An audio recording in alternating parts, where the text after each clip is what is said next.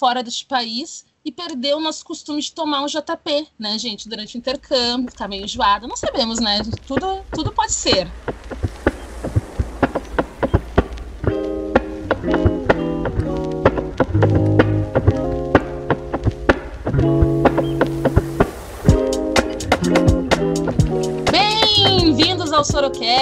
Este podcast onde se fala de tudo, tudo mesmo, inclusive sobre livros, oliveiras, passaportes, ponte aérea e ué. Eu sou Laura Lima e este é o Sorocast, com um episódio que causa calafrios e orgulhos aos pais de filhos universitários. Sim, amiguinhos, temos mais um episódio. Lembrando que esse podcast agora sai todas as quintas-feiras para quem está chegando, gente. Até o dia que eu pegar meu passaporte, meus livros e ir para algum país da Europa, fingir, tô super fazendo viagens, um retiro de estudos, mas na verdade eu vou estar tá morrendo de tanto estudar, porque não é fácil.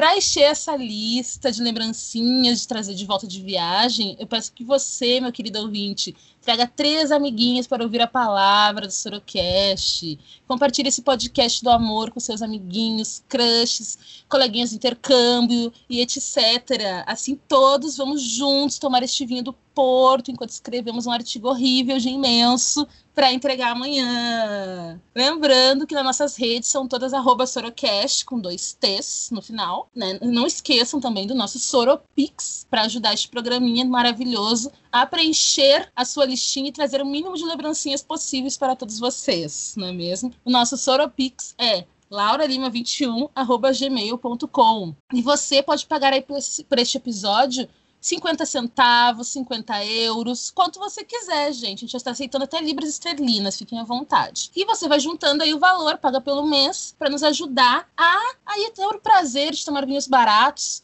fora deste país e perdeu o nosso costume de tomar um JP, né, gente, durante o intercâmbio, ficar meio enjoada. Não sabemos, né? Tudo, tudo pode ser, basta acreditar. E para dividir essa experiência de viajar para fora, para estudar, coisa que eu não fiz, gente, eu tô aqui de metida mesmo, porque o podcast é meu que fala desse tema, então assim, né, fiquem à vontade. Eu vou chamar ela, que já esteve algumas vezes nesse podcast, sim, ela, Silvana Rodrigues. Oi, Sil! Ai, acabei de aterrissar aqui. Ai, cheguei, cheguei, cheguei. Ainda falamos português. Ah, Fantasy. Alô, sai corrigindo todo mundo, mas em Portugal não tem como, muito corrigir, como que corrigir, né? Mas é claro que tem. É vai conversar também. A gente Eu acha acho... que vai ser fácil? Não é. Se nem dentro do Brasil é.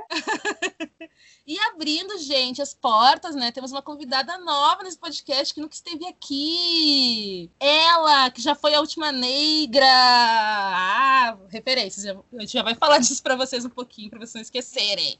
Railine Vitória. Oi, Railine.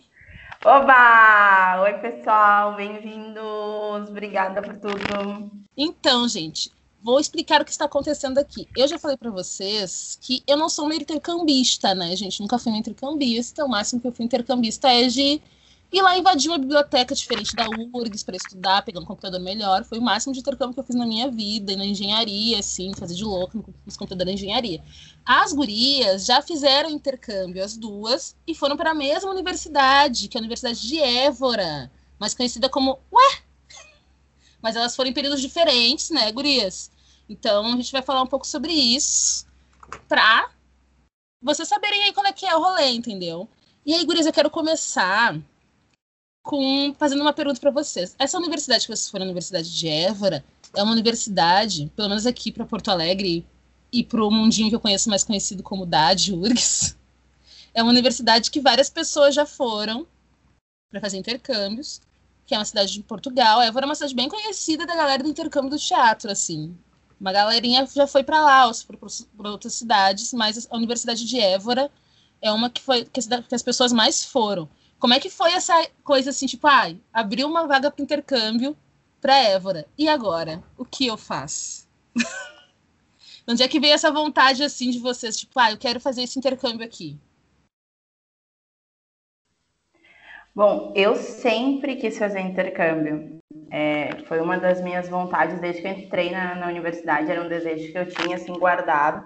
De nossa, eu quero, se eu tiver oportunidade, eu quero sair do Brasil, eu quero estudar fora, não só por mim, mas pela minha família. Quero, eu acho que indo é, com a universidade, assim, indo pela universidade, a gente se sente mais seguro também, né? Uh, os familiares também se sentem mais seguros, e enfim, tem um tempo específico para tu ir, para tu voltar, tem uma, uma estabilidade. Então, o meu desejo sempre esteve ali, eu sempre quis fazer. E aí, é, em 2017, abriu o, o edital uh, do Santander Ibero-Americanas para fazer o intercâmbio. Eu nem lembro agora quem me mandou o edital, talvez algum colega da faculdade mesmo tenha me passado. E quando eu olhei assim aquela oportunidade de fazer mobilidade acadêmica, né? Eu, nossa, eu vou fazer.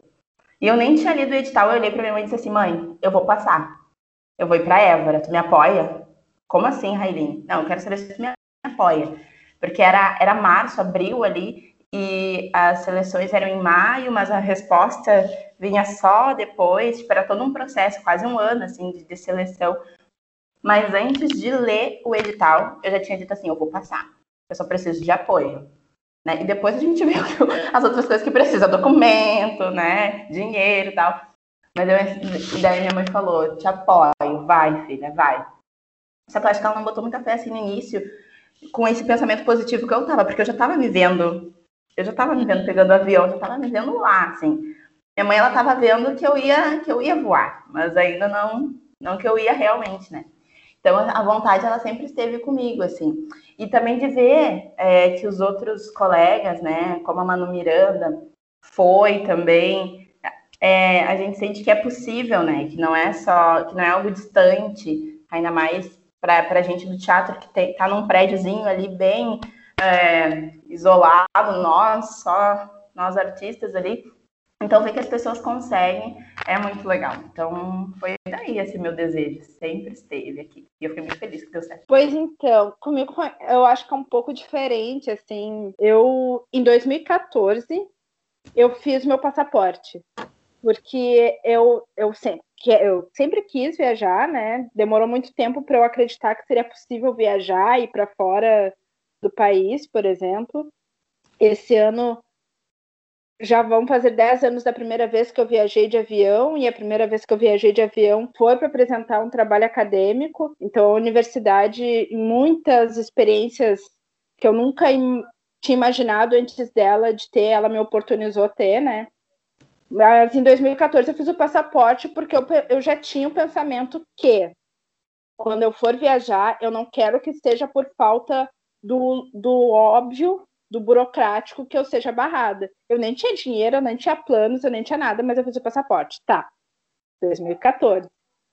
Intercâmbio em si, eu não, não pensava, não, não era uma coisa assim que eu tivesse planejado. Eu, quando entrei na universidade há muito tempo atrás, tudo para mim foi novidade, porque eu não tinha nenhuma referência anterior a, mim, assim, do, de pesquisa acadêmica, de de carreira acadêmica, de oportunidades que a universidade te dá. Então, quando eu entrei, eu descobri que a universidade tinha um cinema, que a universidade tinha muitas bibliotecas com variados acervos. Tudo isso que eu fui descobrindo com a universidade, eu fui me encantando e fui devorando. E o, o intercâmbio, assim, como, como uma possibilidade, ele só se apresentou para mim mesmo também depois de ver a Manuela, né? A Manuela Miranda, que é atriz também, pesquisadora, e na graduação ela fez intercâmbio.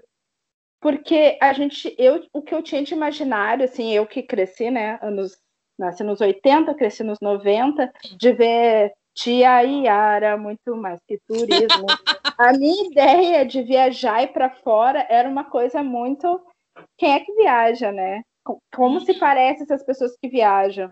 quando eu pesquisava intercâmbio, quais canais de YouTube que eu encontrava de pessoas falando sobre viajar, o que eram essas experiências, né? Uh, que é muito parecido também com essa experiência de, das pessoas que amam o colégio, né? Geralmente, quem ama muito o colégio tem um perfil muito específico, porque o colégio é um lugar de traumas, assim, para a maioria de nós, né? Uh, enfim, e aí, quando a Rai foi, também, assim, foi tá, e talvez exista essa possibilidade. Só que eu já tinha vivido uma história com a universidade de entrar num curso, mudar de curso, sair do curso, ficar anos sem estudar, sem estudar não, né?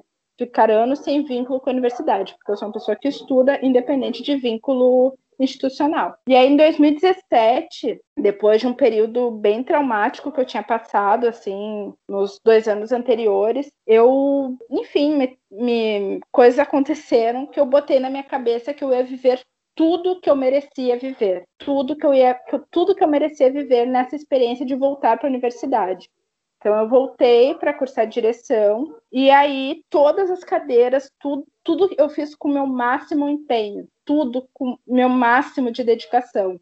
Se antes eu era, me considerava, não sei se era de fato, mas se eu me considerava mediana, agora eu queria ser o máximo, mas o máximo para mim, dentro dos meus parâmetros. E aí eu me permiti assim sonhar com isso, né? E comecei a elaborar um plano. Daí comecei a pesquisar os editais, tinha alguns editais diferentes de bolsa, algumas universidades diferentes, mas olhando currículos, assim, Évora foi o que me pareceu mais interessante. E também por ser uma cidade histórica, patrimônio da Unesco, tem tem toda uma, uma questão interessante né, dessa cidade. E, e muito, muito, muito reforço por ter referencial de mulheres pretas que tinham vivido essa experiência antes de mim, porque isso é uma coisa que eu recomendo para qualquer pessoa que vai fazer intercâmbio, é que pesquise sobre como pessoas com seus marcadores sociais vivem nesses lugares, porque eu tive vários choques de cultura, mas choques de, das coisas que eu não tinha pensado, porque elas não me atravessavam, talvez, diretamente. Então, isso foi a descoberta. É, eu quase fiz um intercâmbio em 2011. Eu tinha entrado na URGS um semestre, de... não foi nem um semestre inteiro, foi tipo meio semestre. Abri uma bolsa para Évora também. Só que era aquela, aquela modalidade que tu faz dois anos lá, dois anos aqui. Tu faz um ano aqui completo, fica dois lá e volta para terminar aqui um ano.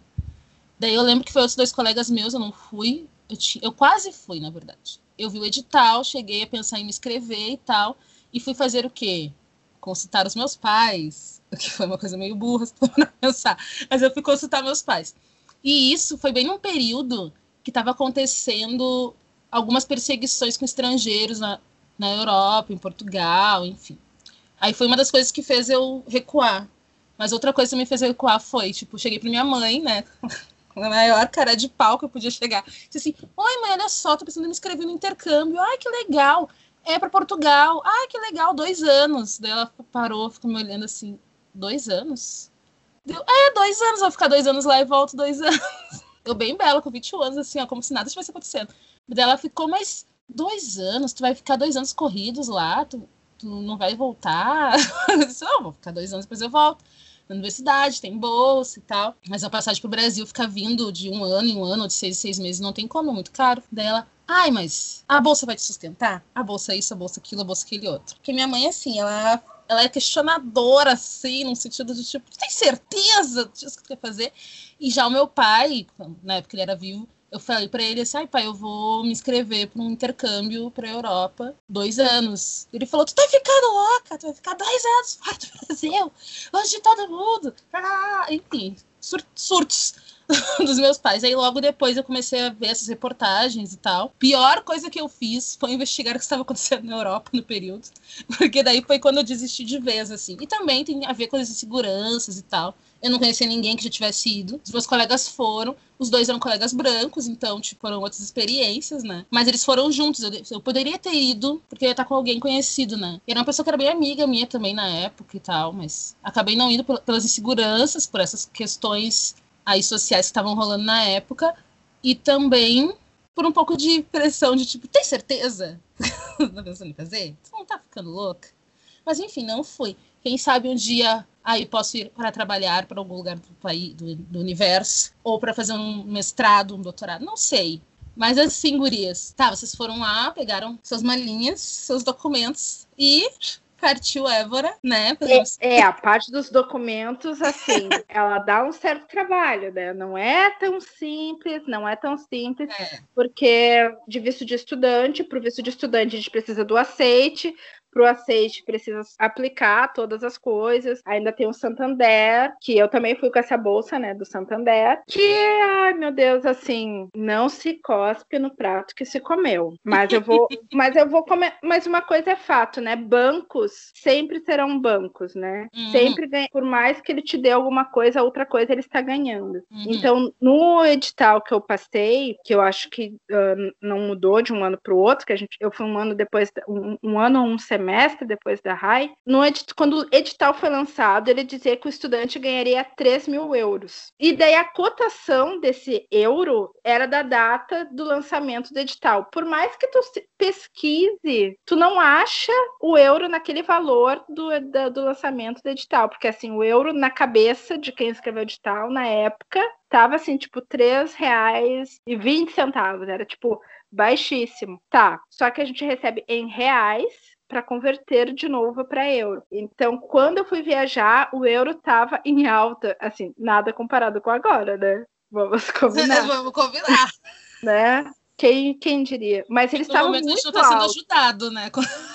É. Então, o que era 3 mil euros virou, sei lá, dois, não, não consigo lembrar agora, mas assim, é, se perdeu muito na, na, na transação, na conversão. E fora isso, né, todos os custos, antes de tu chegar no outro país, tem os custos de visto, os custos de seguro, seguro de vida, seguro de vida que inclua hum, repatriação em caso de morte, uhum. né? Essas coisas assim, são coisas que tu nem imagina que tu tem que ter, mas tu tem que ter, né? Sei lá, um conversor de tomadas, seguro saúde, seguro saúde, ah, são várias coisas. importante, né? O saúde é, é importante.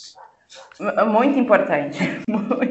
Eu passei por situações que ainda bem que eu tinha esse seguro. É, mas isso que a Sil fala é muito real, assim, porque a gente vê a viagem, né? A gente vê o pouso. Mas até, até a gente decolar, tem um chão, assim, cada uma tem a sua história, seu percurso até chegar no outro lado, né? E, e ouvindo a Sil, eu lembro também. Bom, que na época, né? Eu não lido com euro todo dia, né? Adoraria, mas não lido. Então era tudo muito novo, né? Pegar o dinheiro ali no banco, converter em outro banco para ver se se ajuda, né? Se, se tu sai no lucro em vez de sair na desvantagem. Para mim também, o euro estava 4,11 na época.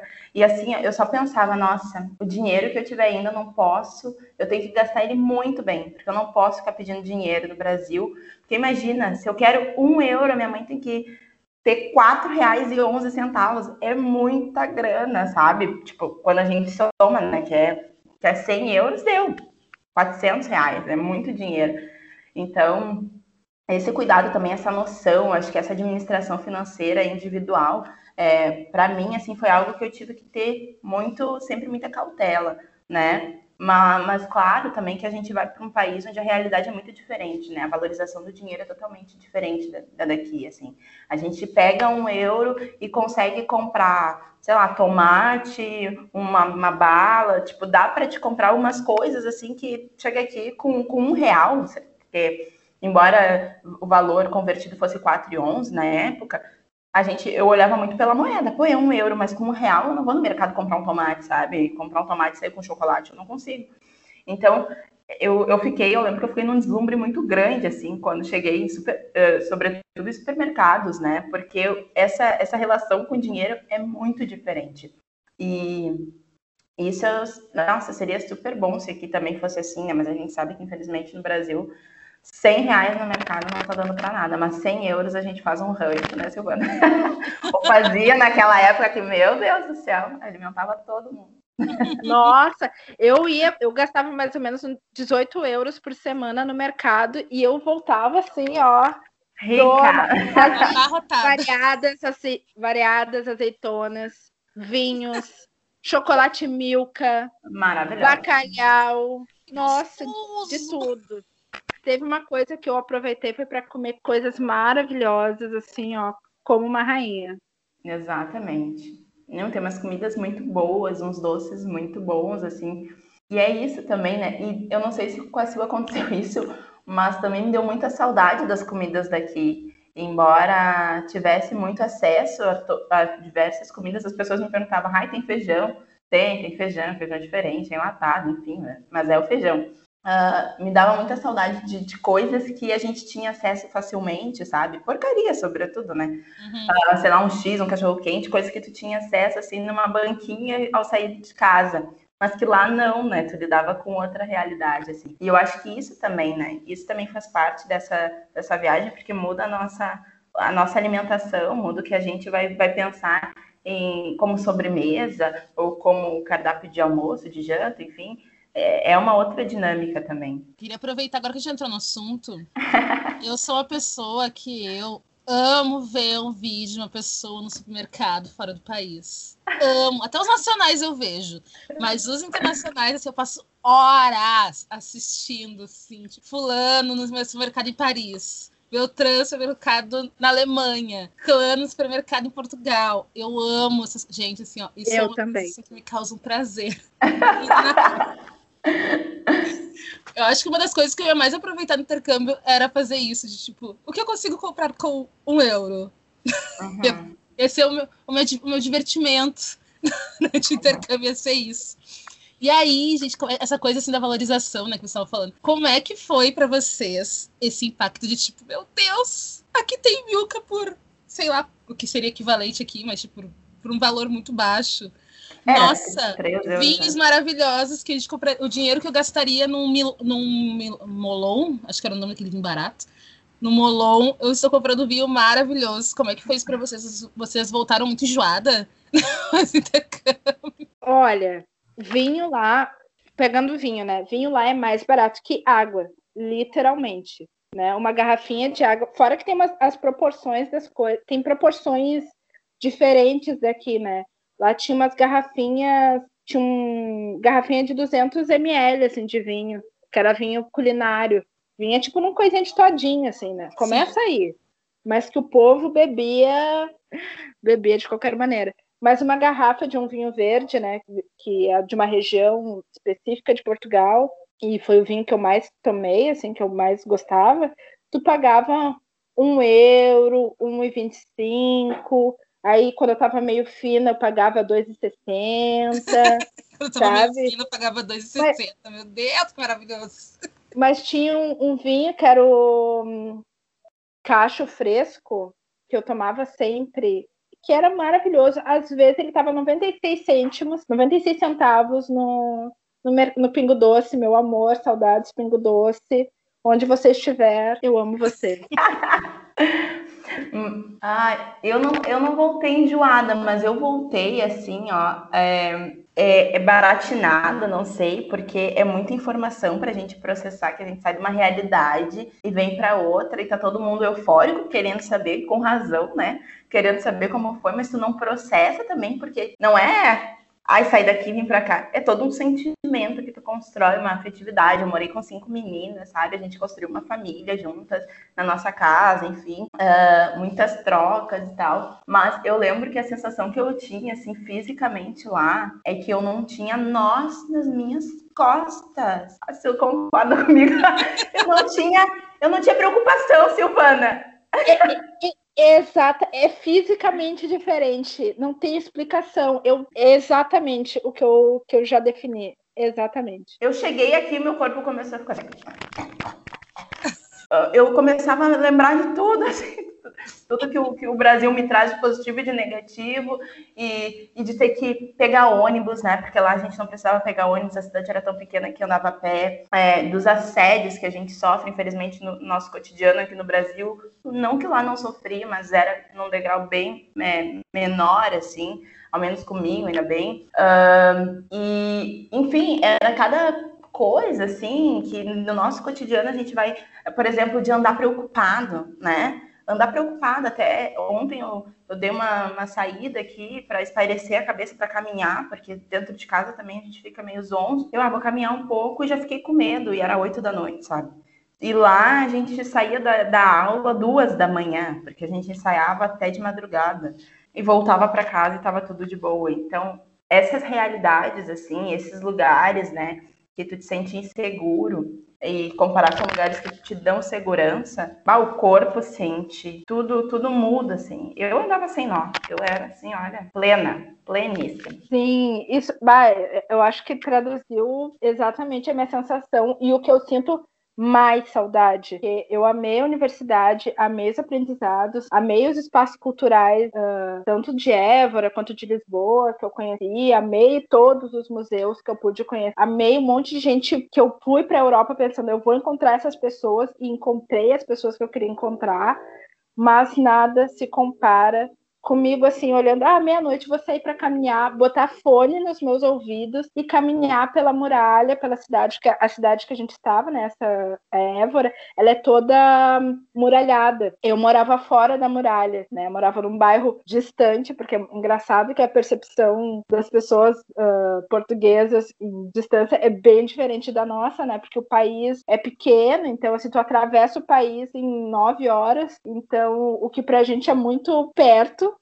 que a gente faz a pé tranquilamente, tipo, andar 3 quilômetros pra ir no shopping que tinha na cidade. Pra eles era assim, ah, a pé, sabe? Um, um, absurdo, um absurdo. Então eu saí à noite de fone para caminhar, sem preocupação com nada. E todas as vezes que eu me senti intimidada lá, enfim, todas as vezes que algum cara foi me assediou, que algum português quis, quis e foi xenófobo comigo, assim, eu sempre reagi. Eu me sentia coagida, mas eu também me sentia encorajada de reagir, porque tinha, teve algumas situações assim muito complicadas. Tu percebe que a gente, a gente tem muitos problemas no nosso país em relação a muitos níveis de, de fobias e, e misoginismo e tantas coisas, mas ao mesmo tempo eu percebi como nós mulheres brasileiras estamos empoderadas, ou pelo menos a bolha que eu vivo, né? Porque também lá eu conheci outras brasileiras vivendo outras situações e tinha esse choque de cultura também, com expectativas diferentes, mas eu nos senti muito empoderados, assim, enquanto pessoa bissexual, enquanto várias coisas que lá é muito difícil. Eu tinha uma colega em particular que eu me lembro que toda a aula ela pedia muita desculpa por tudo, assim, e como aquilo aquilo me, me sacudia, assim, eu, eu pensava, né, não precisa te desculpar tanto, tu não, não precisa te desculpar de existir, sabe? Mas era uma percepção que eu, que eu, percepção que eu tinha bastante entre as mulheres, assim, uma dificuldade de, de se colocar, porque tem uma certa, um certo não se discute certas coisas, sabe? Tem um, um machismo colocado ali que não, que é difícil de mexer, é,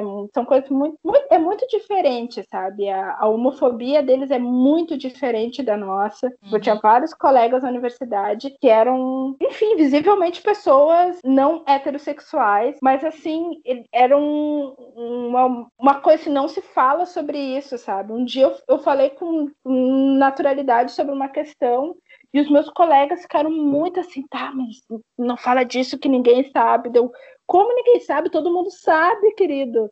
Mas assim, também tentando não ser a, a, a louca do tipo, ai, te solta, vai viver, porque eu não, não vivia sobre aquelas pressões daquele contexto social. Daí, dentro dessa realidade, o que eu pensava, né?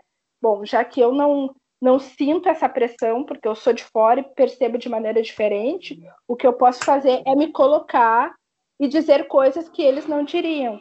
Então, assim, nas aulas, quando algum professor falava merda, eu, ah, sou estrangeira mesmo, meu tempo aqui vai chegar julho, eu vou embora, eu vou dizer tudo que eu tenho que dizer, sabe? Tipo, eu tenho prazo de validade e vou falar e, e não vou deixar aquilo uh, me atravessar de maneira que me machuque. Eu tô aqui para ser íntegra com essa experiência, não tô aqui para sofrer mais do que eu já sofro. Então, no que eu puder, eu vou enfrentar. No que eu não puder, eu uhum. não vou enfrentar, sabe? A Sil, eu sei que já morava, já tinha, tinha, tido uma experiência de não morar com a família. Não sei tu, Reiline, se já tinha tido essa experiência de não morar com a família, de ter ficado tempo fora da tua cidade antes de ir pro intercâmbio. Não, não tinha tido. Só ir pra praia, mas ficar com família, um mês na praia, né? Estamos em família. Mas de ter assim, ai mãe, vou sair de casa seis meses, vou para outro país, tu não vai saber se eu tô bem, assim, né, me vendo sempre. Assim uhum. não. Foi uma, foi experiência única, assim, e foi tão, foi tão primorosa, foi tão necessária.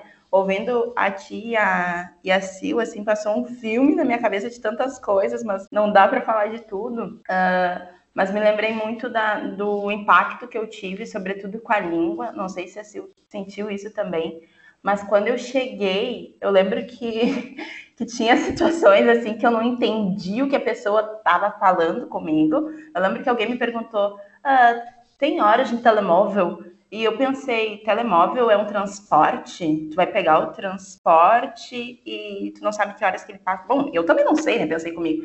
Não, não, telemóvel, telemóvel, uh, celular. E daí eu, ah, tá, horas no telefone. E eu, ah, então, tipo, eram coisinhas assim que, que eu não entendia. É, para mim, quando eu cheguei, foi muito engraçado, porque eu pensei assim, meu Deus, mas eu não, não era para ser português isso daqui. Esse português está muito diferente do, do português BR, muito diferente mesmo. E aí eu lembro que eu fiquei o primeiro mês foi de adaptação, eu anotava todas as palavras num, num bloco de notas do celular para ah tá, isso é isso. Ah, isso é isso. Uhum, para ir traduzindo assim, para ir lidando com, com aquilo. E as pessoas lá, Laura, elas tinham, assim, eu senti isso também, colegas tinham muita, muitos estereótipos do, do nosso país, né? O que me deixava muito triste, porque quer queira não, tá? A gente tem todo um, eu ao menos tenho todo um ranço com o Brasil em vários aspectos, mas eu amo meu país, sabe? Uh, uh, e, e, é muito, para mim, assim, é uma sensação que eu não gostava, era de, tá, não fala mal do meu país, porque tu não vive lá, tu não sabe as, as condições, embora tu esteja certo em alguns, em alguns, alguns pontos, tá? Isso acontece. Aí toda hora tem assalto? Não tem muitos assaltos, aqui não tem, porque não, né? Que bom, que bom que não tem.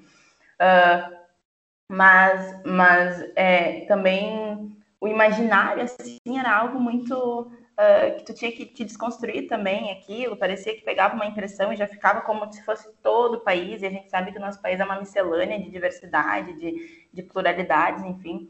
Então aquilo me incomodava muito. E eu passei por uma situação é, onde tinha vocabulário e tu não conhecer as pessoas, né?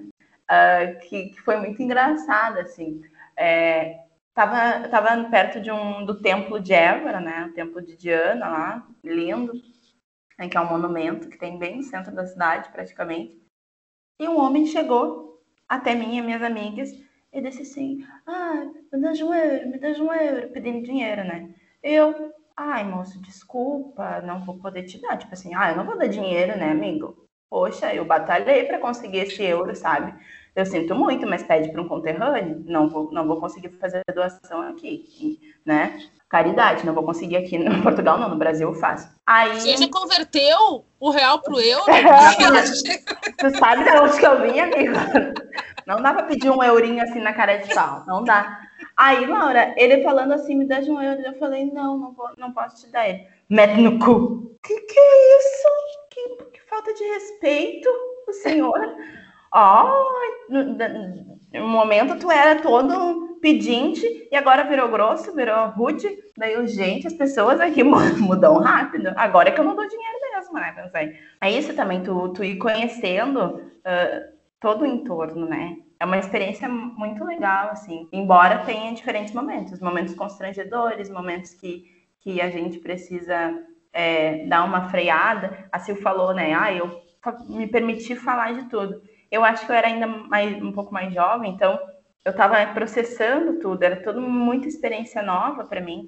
É, eu me permitia falar também, mas com mais com mais cautela, eu acho assim. É, eu acho que a, a coisa da idade, né? Eu fiz intercâmbio com eu fiz 33 anos no intercâmbio, né? E sou uma pessoa num relacionamento estável, então as minhas vontades lá eram muito distantes das minhas amigas, assim, as minhas as minhas amigas eram todas muito mais novas, exceto uma. Todo mundo solteira, querendo ferver, enlouquecer. E eu, tipo, bah, eu vou estudar o máximo que eu puder. Eu quero viajar, eu quero comer coisas. Assim, é, foi uma experiência diferente. Nesse, e isso, agora, falando das coisas, das palavras diferentes, né? Esse começa com o, o enfia no cu, que o cu lá para eles é a bunda, né? E é muito engraçado, assim, é como é, algumas vezes, numa conversa simples, alguém falava alguma coisa, a gente, o quê? Mas é, não tinha a mesma gravidade, ou a gente falava algo, porque lá qualquer palavra, eu, eu não me lembro agora, mas eu peguei mais ou menos uns cinco, uns, umas cinco palavras, assim, aleatórias que a gente usa e que lá quer dizer sexo oral. Né? Ah, o broche, broche, sexo oral. Ah, não sei o que, sexo oral. Então, tipo, tinha que ter muito cuidado de estar falando uma coisa, ah, uma bobagem com as pessoas e uma bobagem, assim, uma coisa simples, e as pessoas travavam também, porque a gente estava dizendo algo completamente diferente. Ou se não era camisinha, não era durex? Durex? Eu acho que era. Mas se alguém tem durex, tipo. Oi? Abre o estojo. E a primeira vez que alguém me ofereceu um rebuçado, eu, opa, eu não tô pronto. Rebuçado é bala, né? É bala. olha o rebuçado, olha. Tô casada. Ai, meu Deus. Olha mas só, as coisas, mas as coisas do, do, teatro, por exemplo, né? Ah, traz lá a coluna, traz lá a coluna. E eu, o quê? Que coluna? Vocês nem usam coluna, vocês usam roupa jeans? Que coluna, que coluna? Que era caixa de som. Oh, traz, traz, as, traz as cenas, traz as cenas. Mas que cena? A gente não está pensando cena, que cena era coisas. Então, assim, tinham palavras que elas faziam muito sentido naquele contexto, mas não estavam querendo dizer absolutamente nada do que eu estava entendendo. Então foi muito engraçado isso de. Eu, eu passei por uma situação, eu fui de tranças, né? Eu fui com, com, com as tranças. E aí a gente estava fazendo um, um, espetáculo lá e, e eu falei para a professora assim, ah, professora, eu vou ter que tirar as tranças. E ela, ah, mas como que tu vai tirar as tranças? Vai mudar todo o cabelo da personagem. Daí eu assim, não, calma aí. Eu vou tirar as tranças, já estava aqui, né? Eu vou tirar uhum. as tranças e não vai mudar, até porque o teatro é o lugar da, da ficção, a gente está aqui para imaginar. Aí tá, daí ela, não, não tira, eu assim, tchau, professora. Possessa, né? Cheguei em casa, tirei aquelas tranças. Aí eu cheguei na faculdade, olharam o cabelo, né? Ai, Angela Davis, deixa eu tocar. Eu venho assim, não, não toca, não toca. Aí eu venho assim, tá, gente, o que, que a gente vai fazer de penteado para personagem? Porque o que, que acontecia? As atrizes, a gente fazia a mesma personagem, porque era uma turma muito grande e poucos personagens na peça. Daí uma colega minha disse assim: vamos fazer um troço. Um troço? Um troço Vamos fazer um troço. Eu assim, vai fazer um troço no meu cabelo. Um troço? ah, é, troço, troço, coque, coque, bailarina. Ah, é um coque. Ah, me fala que fazer um troço, que no Brasil troço é qualquer coisa. Eu saí assim, olha, ai Deus, o troço, modificada, né? Modificada. Então, esses choques das palavras, assim, que tu escuta uma coisa torta que tu não tá entendendo. E, e a Sil trouxe uma, trouxe uma coisa importante também. É, que ela disse, né, eu queria viajar. Eu também me permiti viajar por diferentes lugares lá. Porque tem uma facilidade de acesso, e isso é muito bonito. Isso é muito, muito bom, assim, deveria ser assim em qualquer lugar aqui. Nossa, eu nunca fui para São Paulo, para o Rio, por sabe? Por ter que me organizar, por ter condições e tal. Mas lá a gente pagava passagem, sei lá, 48 euros para ir para Itália. Sim, Flixbus e Rainer no meu coração, né? Eu fui de Évora direto para Madrid, pagando um euro de Flixbus. Um euro. Porque tinha aquelas épocas que tinham promoções, né? Vários destinos de um a três euros.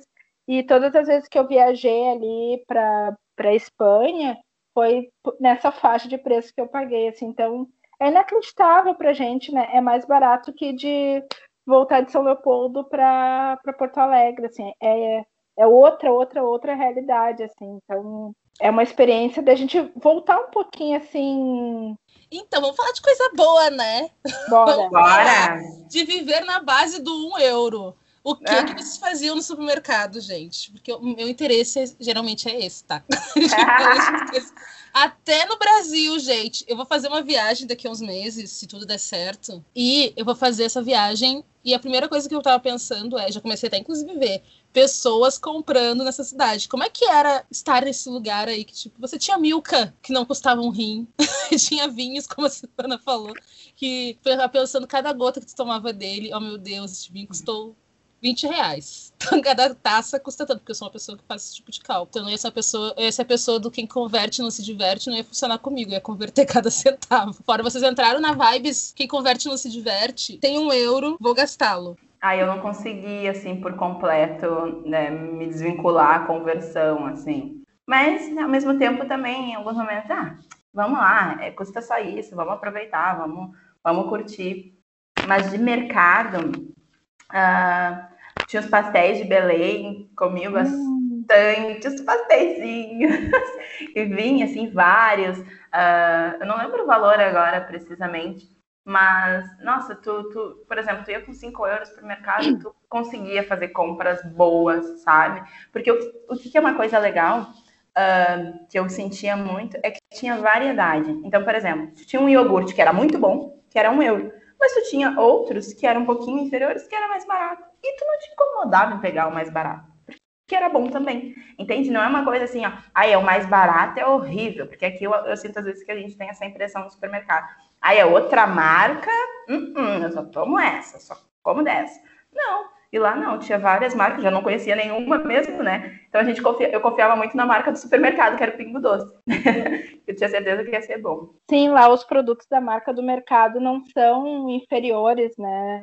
que geralmente aqui às vezes o que é da marca do mercado é o mais ordinário, não. lá tinha tinha qualidade. E eu assim no mercado, ah, tinha umas coisas uh, que são muito diferentes que eu falei da proporção, né? Produtos de limpeza, shampoo, eles não são do tamanho dos nossos, são muito maiores. Então teve coisas que eu nunca comprei, tipo amaciante, sabão em pó, eu nunca comprei, porque a casa que eu morava, uh, que eu aluguei, que eu dividia, uh, tinha herança das estudantes que moraram antes, então não, não deu tempo de se comprar esse tipo de coisa, porque eram galões assim absurdos de enorme. Shampoo eu acho que eu comprei duas vezes que era também um negócio gigante, mas na alimentação, ah, eu, eu pensei, né? Tá, tô aqui no outro lugar, não são os mesmos insumos, algumas coisas que para nós são muito baratas, lá eram muito caro, tipo banana, que é uma coisa que eu como com frequência. Então eu, ah, eu vou eu pesquisava muito tipo dessa da dieta mediterrânea e tentei ter uma alimentação assim dentro daque, daqueles insumos que tinham lá, tentar variar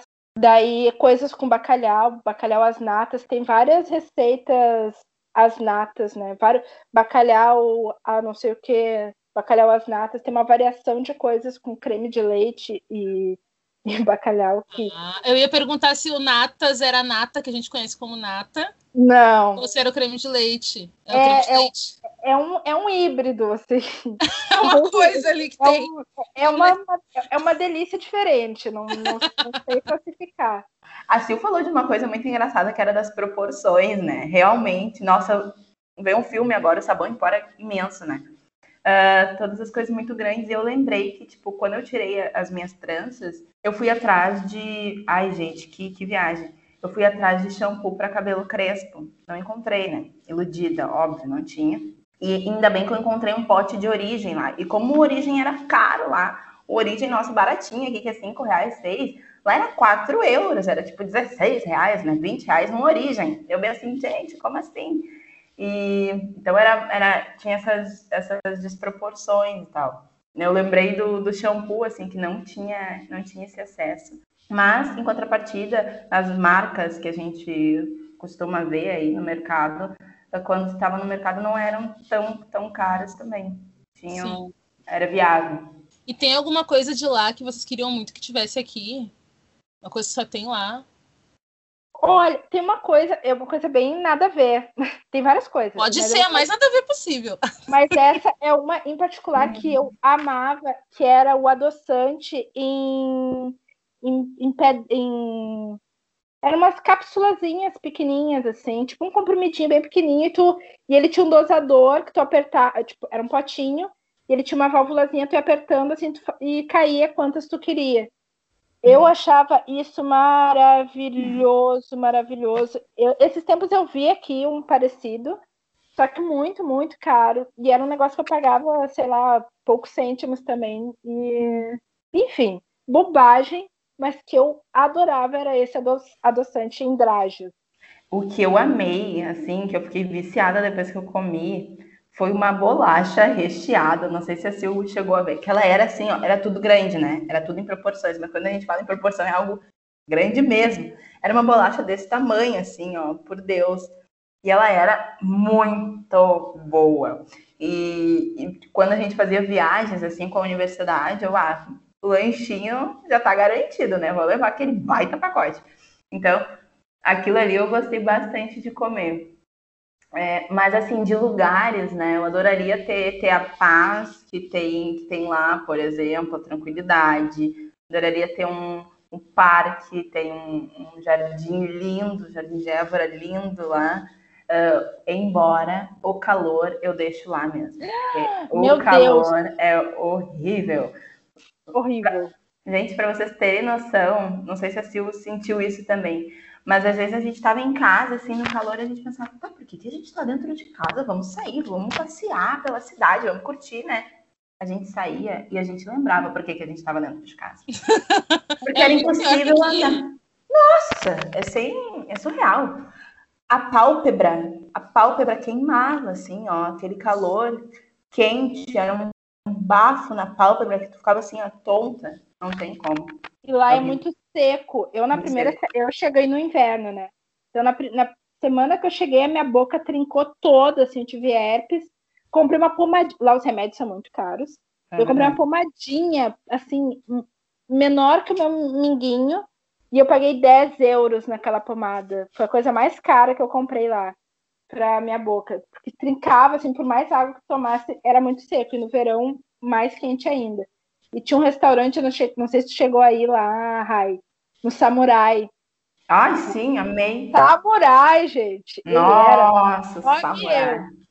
Mas assim, era aquele dia que tu. Hoje eu vou. Vou me dar, vou me dar. Era tipo um buffet de sushi, mas tinha outras carnes também.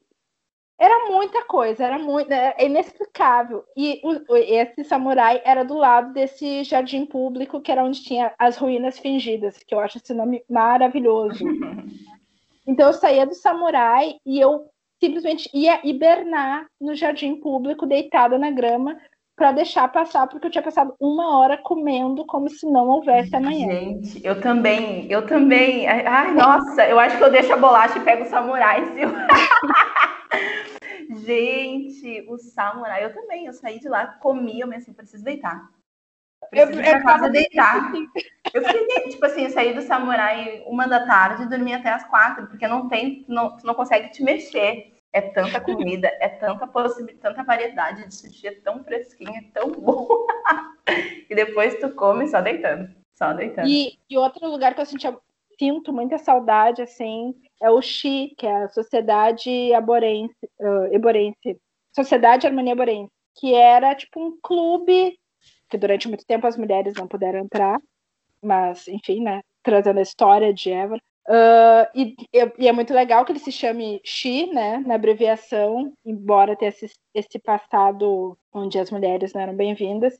E lá tinha show, tinha exibição de filmes, tinha mesa de jogos, era uma casa gigante com vários espaços, com um bar, enfim, que era um lugar perfeito, que se eu tivesse grana, era o tipo de lugar que eu gostaria de, de ter, de, de estar. Ah, e tu falando nisso, eu lembrei de algo que é super importante de comentar, assim, não sei se você chegou a pegar esse evento, mas quando eu estive lá, aconteceu um evento em Évora, uh, que era Arte na Rua, eu acho o nome, e, gente, todo dia tinha show, todo dia, durante um mês, em diferentes lugares da cidade. E daí, meia-noite, começava um show com música lentejana, né? Porque a gente vivia numa cidade onde ficava, que se chamava região de Alentejo, que era além do Tejo, do Rio Tejo, de Lisboa. Então, a gente tinha show todo dia na rua, assim, era algo encantador, algo super necessário. Que Sim, eu cheguei a pe... não só cheguei a pegar, como tive um trabalho selecionado e apresentei nessa no da Rua, e que foi o meu primeiro cachê em euro da vida.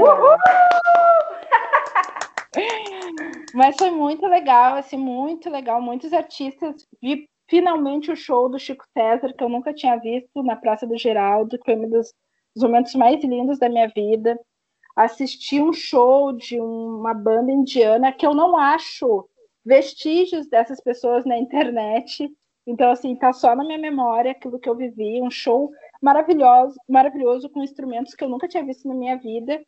e que foi dentro de uma igreja que agora que uh, alguns anos se transformou num centro cultural, mas ela tem toda uma estrutura de igreja e ela é a sala preta de teatro da cidade também. Eu tive algumas aulas nesse lugar. Então é muito interessante assim, Évora é uma cidade para mim assim que para sempre vai ser amada e que eu espero um dia poder voltar lá, porque é um espaço que valoriza muito a cultura, ela parece muito uma cidadezinha do interior. As pessoas, o povo alentejano tem uma coisa que lembra muito o Rio Grande do Sul, assim, muito, muito, muitas pessoas do interior do Rio Grande do Sul. Mas tu olha assim, é um, tu olha é, um, é uma cidade do interior, mas com uma estrutura cultural que o interior geralmente não tem, que foi o que me fez mais amar aquela vivência, porque eu sou uma pessoa que eu gosto de tranquilidade. Eu gosto do fervo também, né? Gostava de ir na Capítulo, na Praxis, que eram as, as boates de lá, mas, assim, mas eu preferia mais a calmaria, assim, de ir passar a tarde num centro cultural, olhando as coisinhas ali. Sempre tinha exposições com artistas muito interessantes, não era nada não tinha caretice lá, assim, isso é, é bem legal. Eu quero só dizer para as pessoas, assim, ó, para aquelas que gostam de uma bebidinha, vão a Portugal e bebam sangria. Não esqueçam de beber sangria. E ginginha no copo de chocolate. E ginginha. Ai, gente, amei, gurias, o papo. Antes de encerrar, encerrar esse episódio, A Última Negra é um espetáculo virtual que tem direção da Silvana, ela tá com, faz parte da direção, e a Reiline é atriz também de espetáculo, tem texto do Pedro Bertol, que já participou desse podcast. Deixa eu ver. É, a peça são vocês três. O resto tem mais outras pessoas para convidar que também estão nessa peça. Assistam, gente, espetáculo muito legal, muito bonito aí, né? A gente tem essa experiência diferente de teatro que a gente está tendo agora, nesse período pandêmico né, de assistir as peças. A gente vai deixar as informações todas lá no nosso Instagram. Tem o Instagram da Última Negra. Vão lá, assistam, comprem seus ingressos. Tá bem baratinho, gente. Tá mais barato no teatro virtual do que no teatro da vida real. Então, assim, vamos valorizar esse momento. Tá, um Não pedindo ingresso pra gente. Tá um euro. é, o euro atual, acho que tá tipo um euro. É, na conversão de hoje tá um euro. um euro! Ajude, contribua com o euro. E, gente, aqui então, né? Vamos encerrando esse Sorocast. Não esqueçam-se do Soropix. Laura Lima, 21, arroba gmail.com. Muito obrigado, gurias, pela presença de vocês. Amei o bate-papo. Ah, Espero trazer para vocês outros momentos. Ai, que bom que vocês gostaram. Eu sou feijão de festa, né? Tô sempre aqui. Adorei. Adorei. Eu sinto muita vontade de falar dessa experiência. Eu acho que foi a primeira vez Coincidentemente, em breve falaremos de novo, né, Rai? Eu acho que numa roda que a gente vai estar junta de novo, não? Não sei. Uh, a outra, né? Mas foi muito bom, assim. É, eu sempre tenho vontade de falar, mas eu também espero ser perguntada. Então, que bom que isso uhum. aconteceu. Ah, eu super ficaria mais tempo aqui, mas o podcast vai ter três horas. é são, muito, são muitas experiências, são muitas, é, muitos olhares diferentes também. A gente uhum. nem conseguiu é, sair de Portugal, mas uh, é, é, muito bom, assim, é muito bom falar, é muito bom relembrar um tempo tão, tão especial que modificou bastante as nossas vidas. É, eu quero agradecer muito o espaço do Sorocast. E é isso aí, gente. Apoiem o Soropix e muito obrigada, obrigada Sil e Laura, meia conversa. Ai, gente, então é isso. Muito obrigada a você que escutou a gente até aqui. Se você gostou desse episódio, vai lá encher o nosso saco no Instagram pra gente fazer uma segunda edição. Comenta aí no YouTube. Não se esqueçam de se inscrever no nosso canal no YouTube também para nos ajudar a dominar o mundo. E é isso por hoje. Beijos, pessoas. Tchau! Dei tchau, gurias! Tchau! Tchau! Buena, buena euros.